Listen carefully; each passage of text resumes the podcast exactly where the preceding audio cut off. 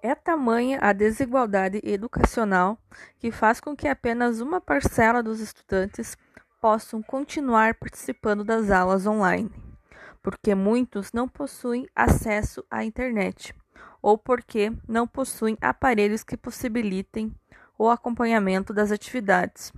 Por vezes, não possuem nenhum dos dois.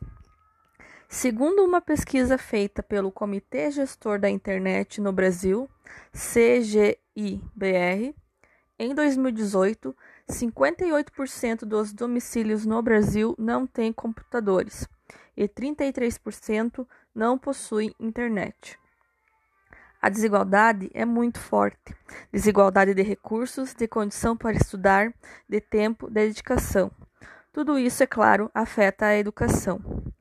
Vê-se, portanto, que o direito humano fundamental da educação apenas atesta o quão difícil e profundo é o problema da desigualdade, já que a mesma reflete em todo o sistema educacional, resultando em indicativos negativos de escolaridade e alfabetização.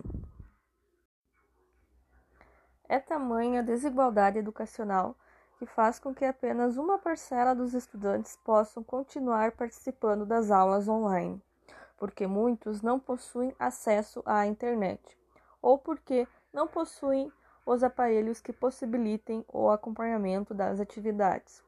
Por vezes, não possuem nenhum dos dois.